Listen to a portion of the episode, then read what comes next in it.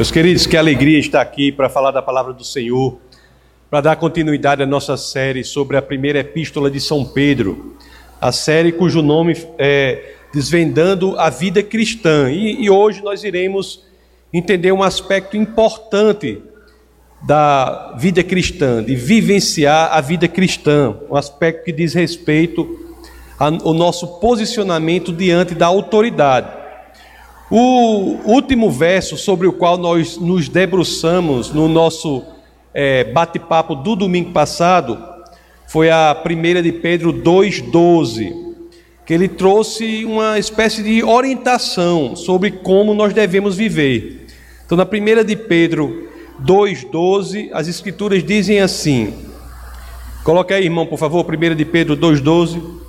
As escrituras dizem assim: Vivam entre os pagãos de maneira exemplar, para que, mesmo que eles os acusem de praticarem o mal, observem as boas obras que vocês praticam e glorifiquem a Deus no dia da sua intervenção. Nós vimos que nós devemos buscar em nossa vida uma vida exemplar. Na nossa caminhada aqui, devemos buscar uma vida exemplar, a ponto de até os pagãos, aqueles que acusam o cristianismo possam, olhando essa vida, um dia glorificarem a Deus.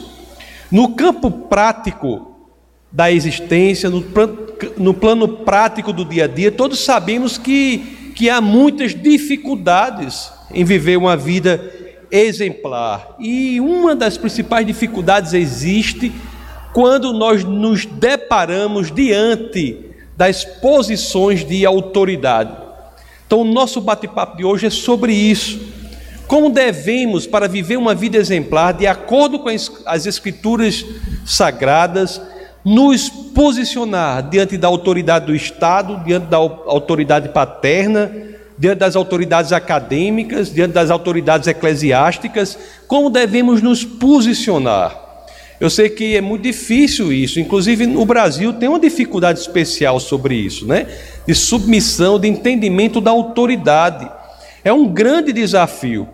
Às vezes tem até a história de um menino que o menino corria para um lado para o outro, não se sentava de jeito nenhum e aquela, aquela coisa. Aí o pai foi falar com o pastor e o pastor disse: Rapaz, você tem que usar a sua autoridade. Você chega para ele com autoridade determinar que ele se sente. Aí eu sei que alguns dias depois o menino, o pai, né, volta para falar com o pastor e diz assim: Pastor, as coisas estão melhorando.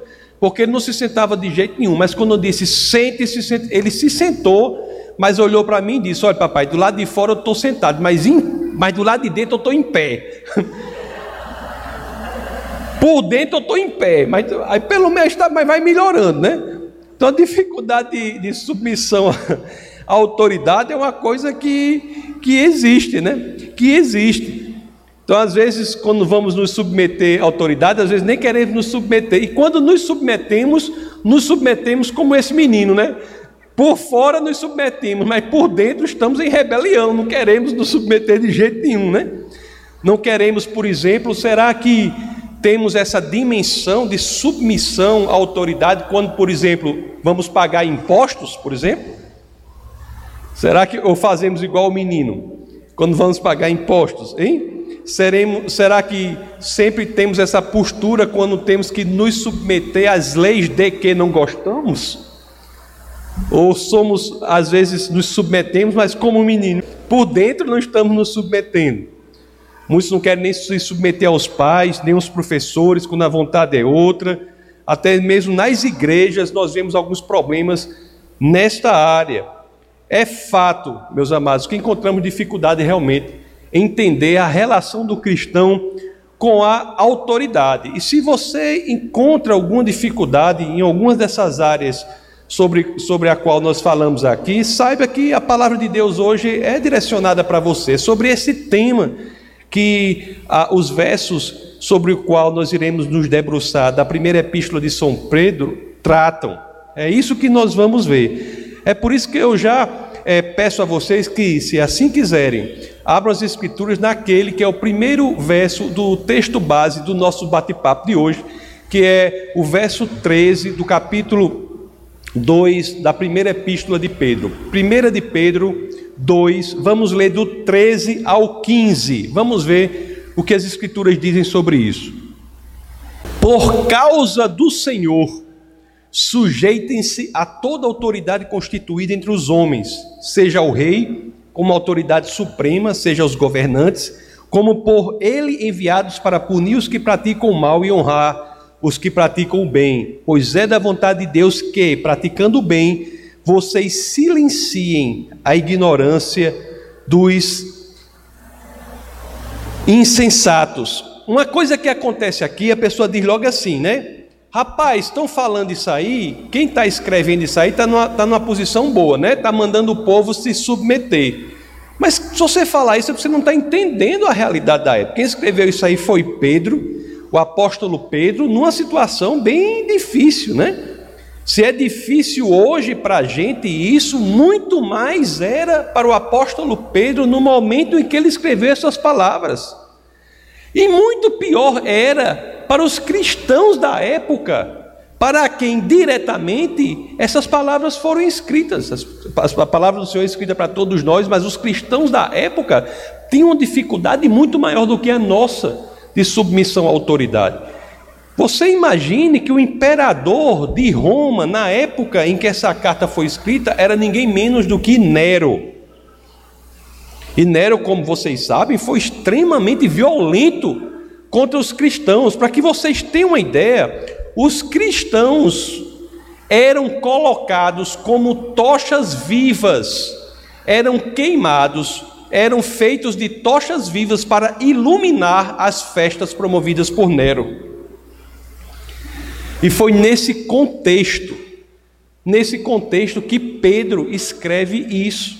Aliás, o próprio Pedro morre sob a égide, sob o comando do imperador Nero. Não mais que dois anos depois da época em que essa, essa carta é escrita, Pedro é crucificado. E conta a tradição que, ao ser morto, ele disse: Não, não, não, peraí, não me crucifique assim, não. Como assim? Ele disse: Me crucifique, por favor, de cabeça para baixo, porque eu não sou digno de morrer como o Senhor. É, é para é esse tipo de pessoa, para esse tipo de gente, nessa realidade que essa carta é escrita. Então Pedro não fala aqui, não escreve aqui da posição de quem exerce autoridade. E muito menos escreve para quem exerce autoridade. Pedro escreve primordialmente para aquele que é perseguido, e ele mesmo é perseguido.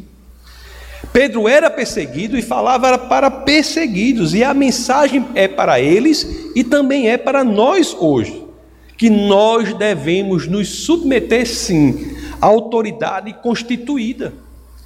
Devemos pagar impostos, devemos seguir as leis, devemos respeitar os governantes.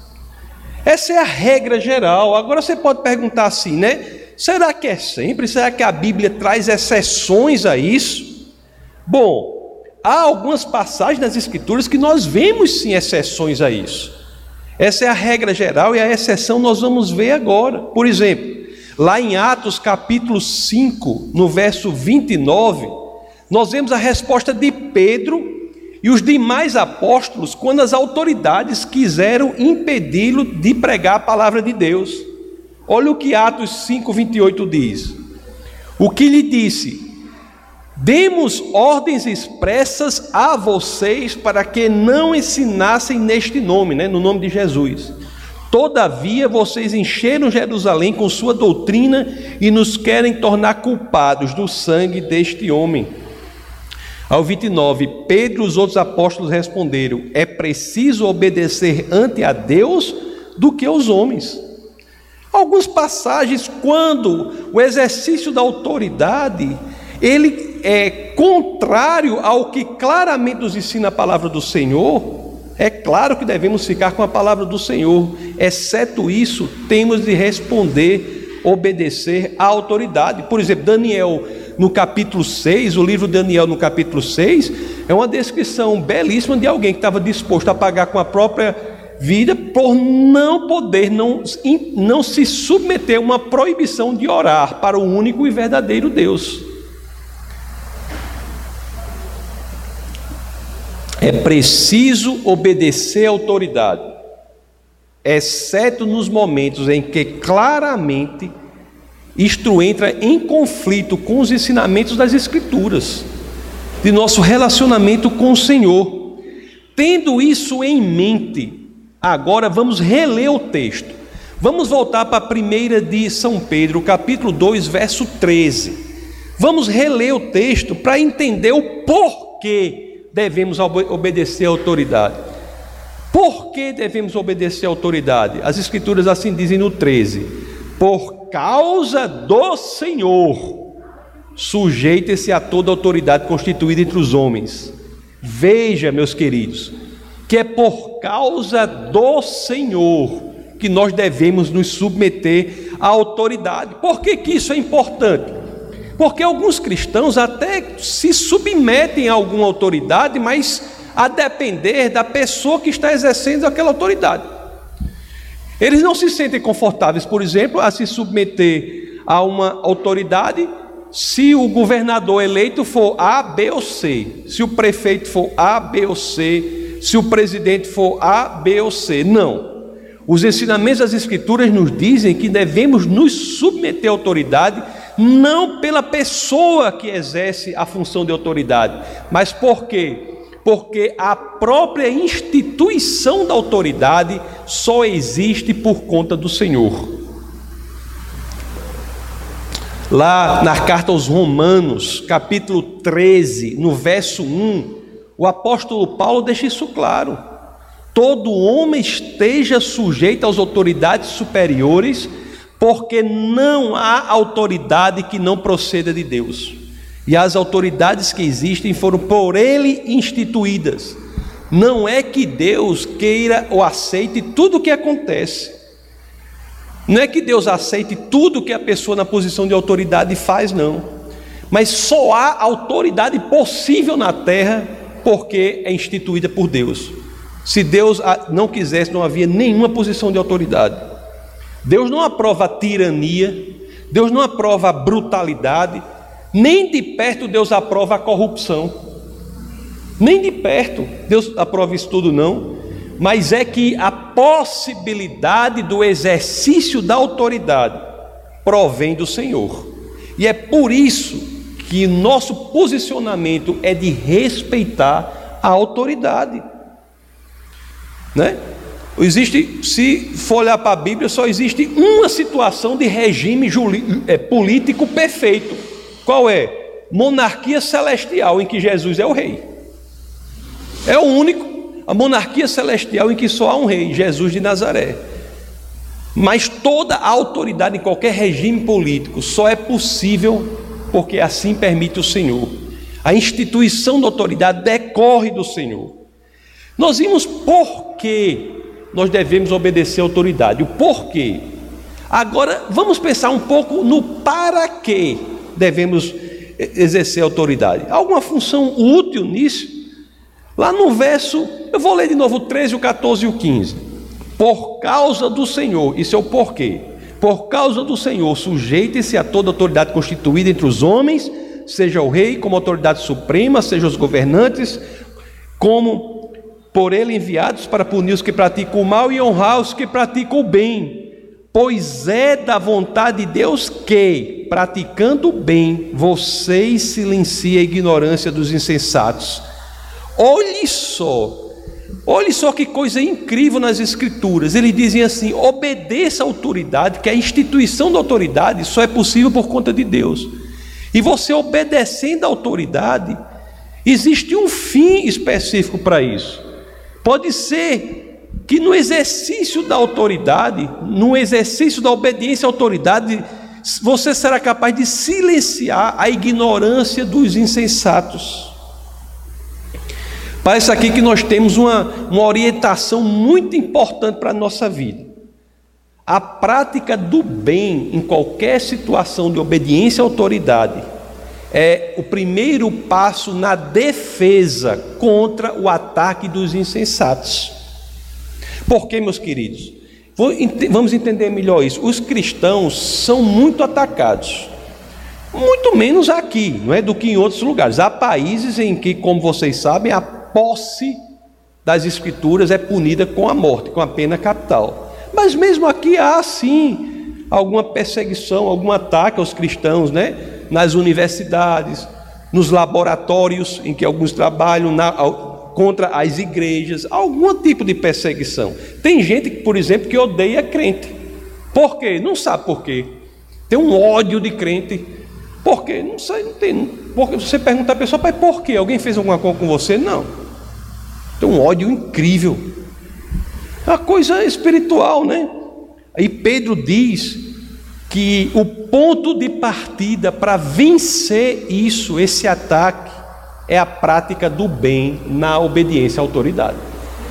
Não é incrível? A lógica do evangelho é uma coisa assim que a gente fica boquiaberto, fica abestalhado, né? Fica, meu Deus, né? É uma lógica incrível. Aí as pessoas podem pensar assim, mas peraí, pastor, está pedindo demais. Eu vou me sentir muito amarrado assim. Como é que pode? A pessoa, eu estou aqui, uma autoridade faz uma coisa contra mim, um chefe me trata mal, um chefe faz alguma coisa, eu tenho que fazer o bem, obedecer a autoridade? Tenho que fazer o bem ainda, eu quero é me revoltar. Quero é me revoltar. Aí você diz assim, né?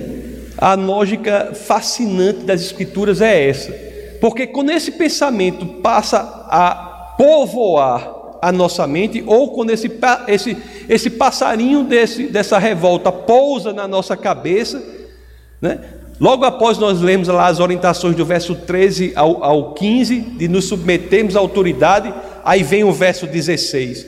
Porque quando nós nos sentimos amarrados, olhe só o que o verso 16 diz: vivam como pessoas livres mas não usem a liberdade como desculpa para fazer o mal. Vivam como servos de Deus. Meus amados, isso aí é de um ensinamento que revoluciona a nossa vida. Que revoluciona a nossa vida. Nós temos que fazer o bem sempre como resposta aos ataques, às perseguições, e as Escrituras dizem no verso 16: isso nos tornará livres. Realmente, se há uma expressão prática do que é dito na carta aos, aos Gálatas, no capítulo 5, verso 1, em que as Escrituras dizem: Foi para a liberdade que Cristo nos libertou. Está aqui nessa primeira carta de Pedro, no capítulo 2, no verso 16. Né? Seguir obedecer à autoridade e quando não nos parecer bem, fazemos o bem em resposta, tem como decorrência a liberdade. A liberdade. Porque os que seguem as Escrituras não são mais escravos do pecado. A verdadeira liberdade se encontra no serviço a Deus. Quando somos servos de Deus, essa é a lógica das Escrituras. Lá na carta aos Romanos, no capítulo 6, no verso 22, as Escrituras dizem: Mas agora que vocês foram libertados do pecado e se tornaram escravos de Deus, o fruto que colhem leva à santidade e o seu fim é a vida eterna. Realmente, meus amados, Ser servo de Deus é o oposto de ser servo do pecado. Lá nos Rom, Cartas Romanos 6, 22. Ser servo de Deus é o oposto de ser servo do pecado. Eu acho isso uma coisa assim, impressionante. Você entender quando você numa situação prática difícil, ter que obedecer a um chefe que lhe trata mal, obedecer a uma situação, pagar um imposto que você não quer, fazer uma coisa que você não quer de jeito nenhum, as escrituras vêm dizer assim: olha, você entender que a autoridade, a instituição da autoridade é proveniente de Deus e que sua resposta a isso deve ser a resposta do bem, e isso liberta você. Isso é uma expressão de liberdade obedecer à autoridade, entendendo isso. Seu sentimento é de liberdade, você está livre do pecado. Como assim? Você pode ter, como assim? Não está claro. Como assim? Como é que obedecer à autoridade fazendo o bem me torna livre? Que liberdade é essa que pode existir na submissão? Parece paradoxal, né? Que liberdade é essa que pode existir na, na submissão? Olhe, meus amados, no ponto de vista prático da vida, porque as Escrituras têm coisas altamente profundas, teóricas, filosóficas, poéticas, belíssimas, mas tem conselhos práticos cotidianos diários. Isso é uma, hoje é o momento de um conselho prático cotidiano diário. Entender isso é um divisor de águas na nossa vida, viu? Se você entender isso, muda tudo. Você vai fazer um concurso, Aí você faz a prova do concurso, não passa. Aí no final diz: aquela banca era para ter botado o assunto tal, não botou. Cobrou o que não devia quebra, cobrar, devia ter feito isso, isso aqui. Pronto, você não está seguindo o Senhor. Porque se você seguir o Senhor, você vai dizer o seguinte: ah, eu vou me submeter à, à banca e vou estudar mais para o próximo concurso. Você vai se submeter à regra e vai se preparar para cumpri-la e não se revoltar contra ela. Muda radicalmente, radicalmente a nossa vida. São posturas, futuros diferentes. Porque a liberdade nos a liberdade nos que seguem o evangelho está no fato de que nós não estamos presos a uma reação específica que o mundo propõe que você tenha. Veja bem, se as pessoas são exploradas no trabalho, elas reagem com quê? Com ódio. Se elas são oprimidas pelo Estado, com impostos, elas reagem como? Com atmosfera de conflito. Se elas encontram dificuldade no lar, elas reagem como? vão logo se preparar para abandonar a casa, abandonar a família. São pessoas que não têm opção diante das próprias reações. Essas pessoas não são livres. Liberdade no Evangelho é ter a capacidade de tomar uma decisão diferente. Isso é ser livre. Se seu chefe trata você mal, você tem escolha quanto ao sentimento em relação a ele? Ou o único caminho é odiá-lo? Se você está infeliz no seu casamento, você tem escolha quanto ao futuro do seu relacionamento? O único caminho é o divórcio? Se você é tratado de forma inapropriada em uma loja, por exemplo, eu fui assim recentemente, quase que eu caí no, no problema. Eu fui assim. Eu fui, fui comprar o livro dos meninos num, num negócio que tem aqui, indicado pelo colégio. Quando eu cheguei lá, comprei os livros. É, quer dizer, fui eu e a pastora, a gente comprou o livro. Quando eu cheguei em casa, aí Orlando disse: Papai, esses livros que você comprou, eu tenho, eram os mesmos livros que pediram no ano passado. E era um valor, era bem 500, era mais de 500 reais, né, o livro. Aí eu voltei para lá e disse: Minha senhora, está aqui o livro lacrado, tudo lacrado. Eu comprei, é, vim aqui ontem, comprei. Só que quando eu cheguei em casa, eu contei a história. Meu menino disse que já tinha. Eu vim aqui para devolver, assim, devolver o livro lacrado, não foi nem mexido. Está aqui o livro. A senhora me dá o dinheiro. Aí a mulher disse: Não, não, não fazemos, não recebemos devolução. Eu tenho vontade de ficar, eu tenho vontade de quê? De, de fazer aquele homem, está com a metralhadora lá. Tu, tu, tu, dá, dá, Dá vontade de quê? Você faz um. Não dá não vontade. Aí você tem que se lembrar. Eu fiquei com muita raiva, entendeu? Não cumpri o que as escrituras dizem. O certo era o quê? Você se lembrar que você tem opção. Acabou que Deus agiu de outra maneira, que tinha um outro.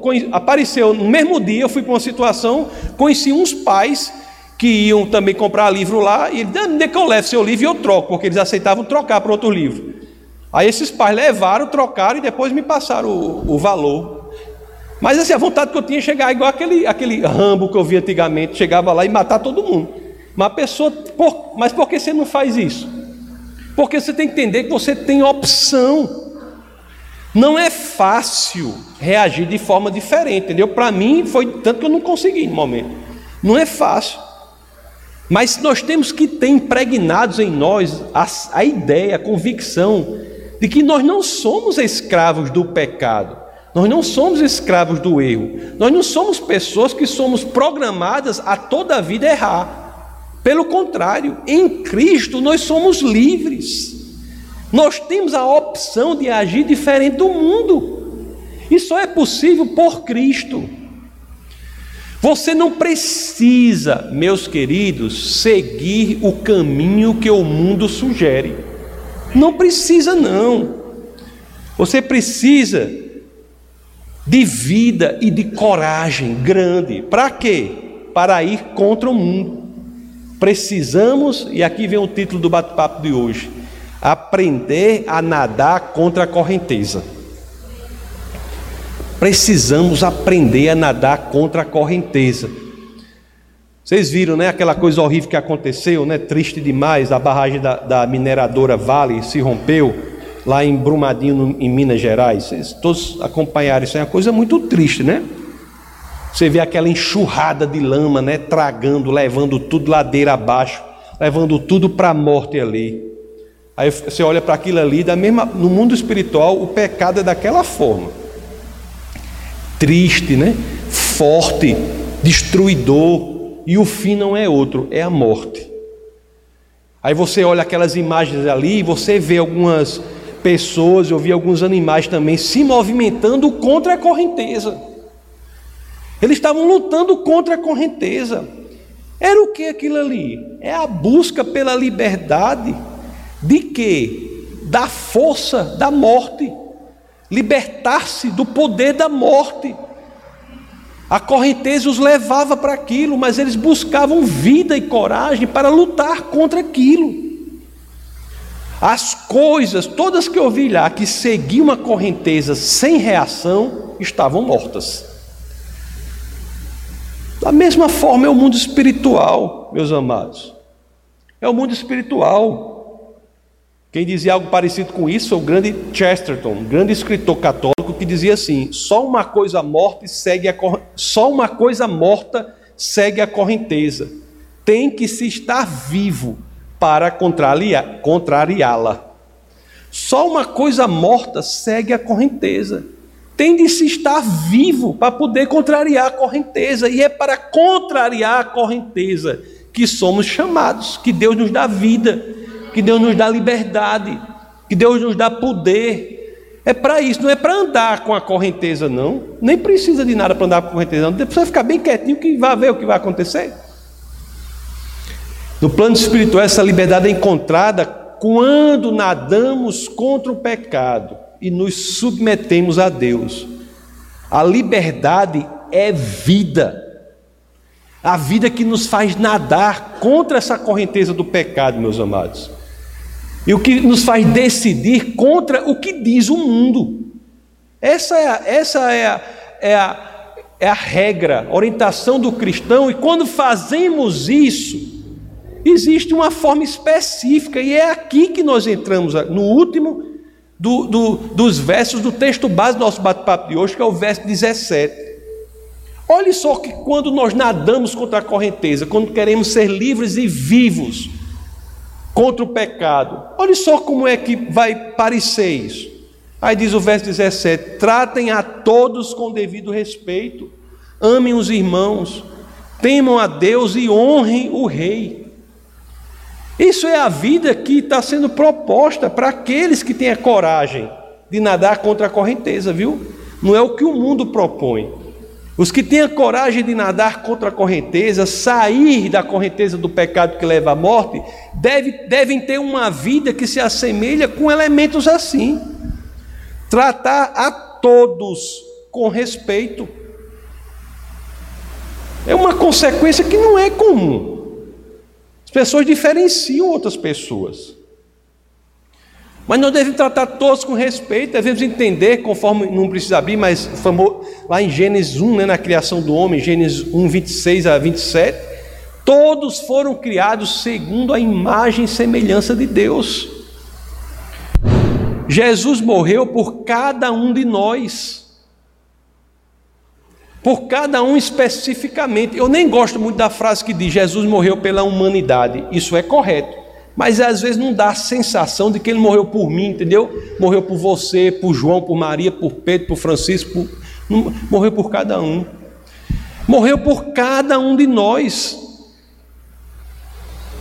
Aliás, é isso, é nadar contra a correnteza. Inclusive, tem nas Escrituras, lá em Gálatas 3,28, tem uma expressão que é uma das mais corajosas já escrita em qualquer livro religioso, quando diz assim: ó, não há judeu nem grego, escravo nem livre, homem nem mulher, pois todos são um em Cristo Jesus.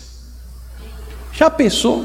É preciso coragem para tratar assim, para você entender que todas as pessoas merecem respeito.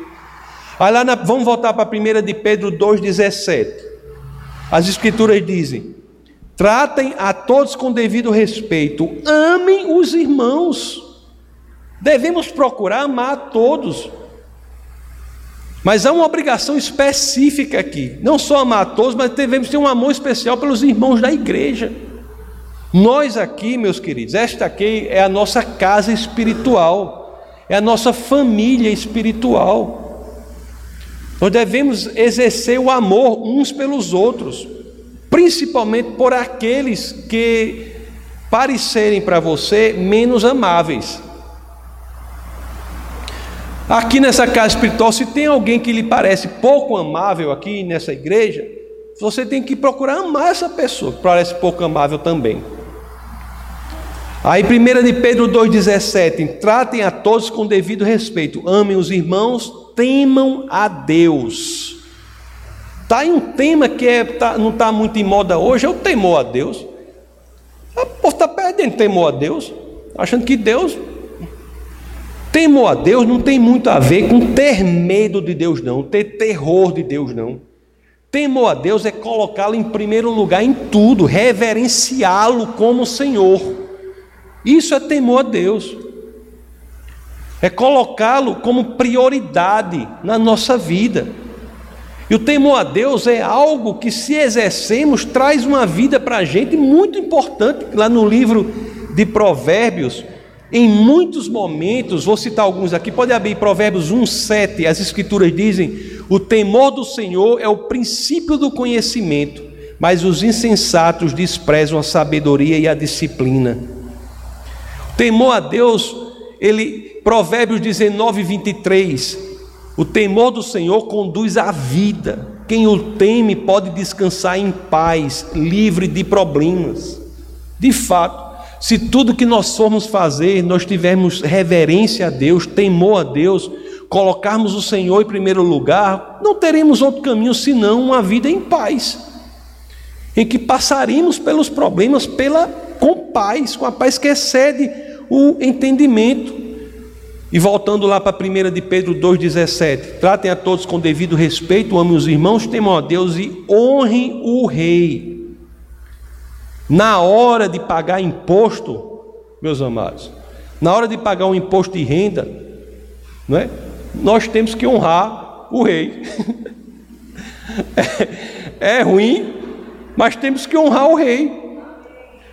Tem crente que diz assim, tem que falar defesa tributária para o Estado, alegando Filipenses 3,20. Como é? Bota aí Filipenses 3,20. Não cola, não dá certo, diz assim, né? Diz, nossa cidadania, porém, está nos céus. De onde esperamos a sozinhamento do Salvador?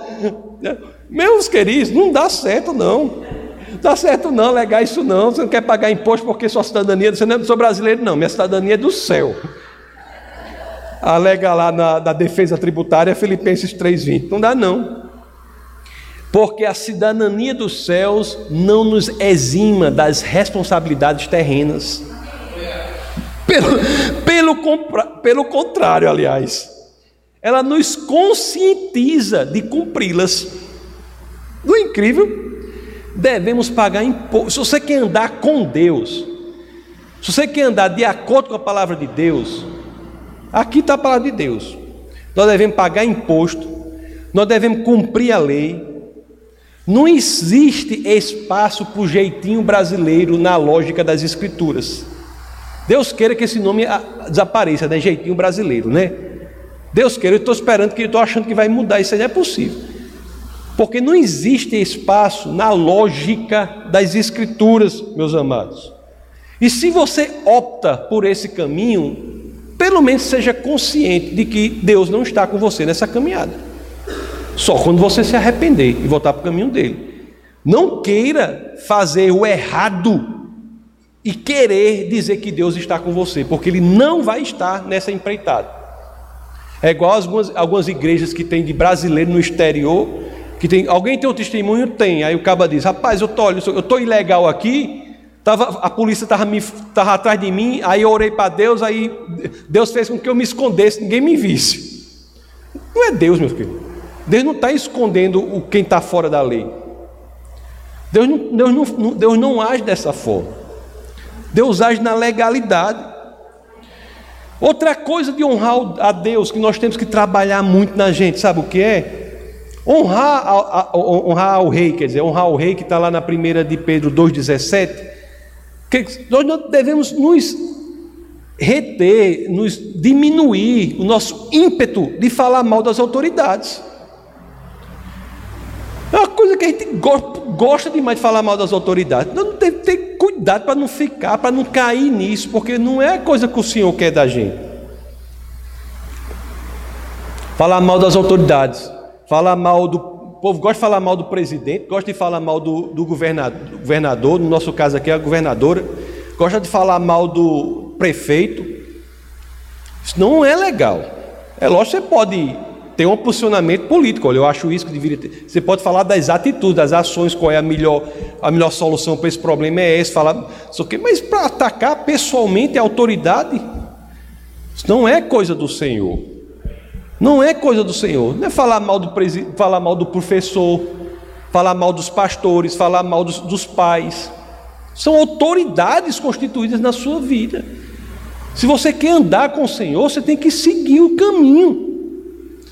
Engraçado que lá o, o, no Atos 23, capítulo, no, no, no livro do Atos, Atos dos Apóstolos, capítulo 23, verso 5, Paulo respondeu assim, né? Irmãos, eu não sabia que, que ele era o sumo sacerdote, pois está escrito: não fale mal de autoridade do seu povo. O cristão deve ser exemplo de obediência à lei e à autoridade. Isso nós somos, por mais difícil que isso seja, mas eu não posso deixar de falar para vocês, nós somos chamados para isso. Isso é um compromisso. A única exceção é quando cumprir e obedecer a autoridade influencia a nossa lealdade e compromisso com nosso Senhor e Salvador Jesus Cristo. Se viver uma lei no Brasil dizendo nenhum brasileiro pode pregar mais, eu sou o primeiro a descumprir essa lei. Estou nem aí. Se tiver uma lei dizendo, você não pode mais falar do Senhor, eu vou descumprir. Uma lei dizendo, você não pode orar, vai descumprir, vamos descumprir todo mundo, a gente vai virar aqui uma rebelião aqui. Por quê? Porque são determinações contrárias à nossa lealdade e compromisso com o Senhor. Mas fora isso, não há exceção.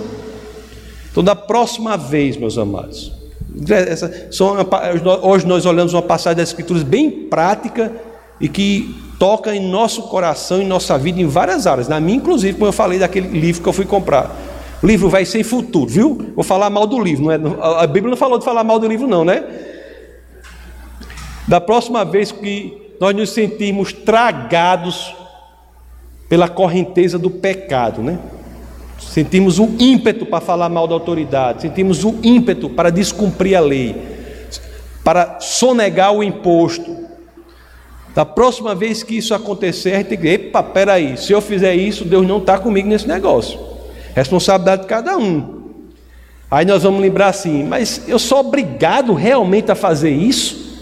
Eu sou obrigado realmente a descumprir a palavra de Deus? Aí você vai dizer, não, Cristo me libertou, eu sou livre para agir diferentemente do que o, da forma que o mundo age, né? Eu sou livre para nadar contra a correnteza, meus amados. Assim, quando você tem a vida e a coragem para verdadeiramente nadar contra a correnteza, agir não como o mundo diz, mas sim como a palavra do Senhor orienta, você não tenha nem dúvida que você não está sozinho. Deus estará lado a lado com você na sua caminhada. Amém? Vamos orar. Senhor, muito obrigado, Pai, por tua palavra, Senhor. Muito obrigado, Pai, por tudo que o Senhor nos ensina. Muito obrigado por nos confrontar com aquilo em que devemos ser confrontados, Pai. Muito obrigado porque tua letra não é morta, ela transforma vidas, ela muda perspectivas, ela é divisor de águas na nossa postura aqui na terra, Senhor. Muito obrigado porque acima de tudo há um fim específico para esta postura quer fazer com que os outros, que às vezes não vão para a igreja, não leem a Bíblia, possam olhar a vida do cristão e ler naquela vida a mensagem das Escrituras, Senhor. Muito obrigado por dar a possibilidade de sermos exemplos vivos para aqueles que precisam ser atingidos.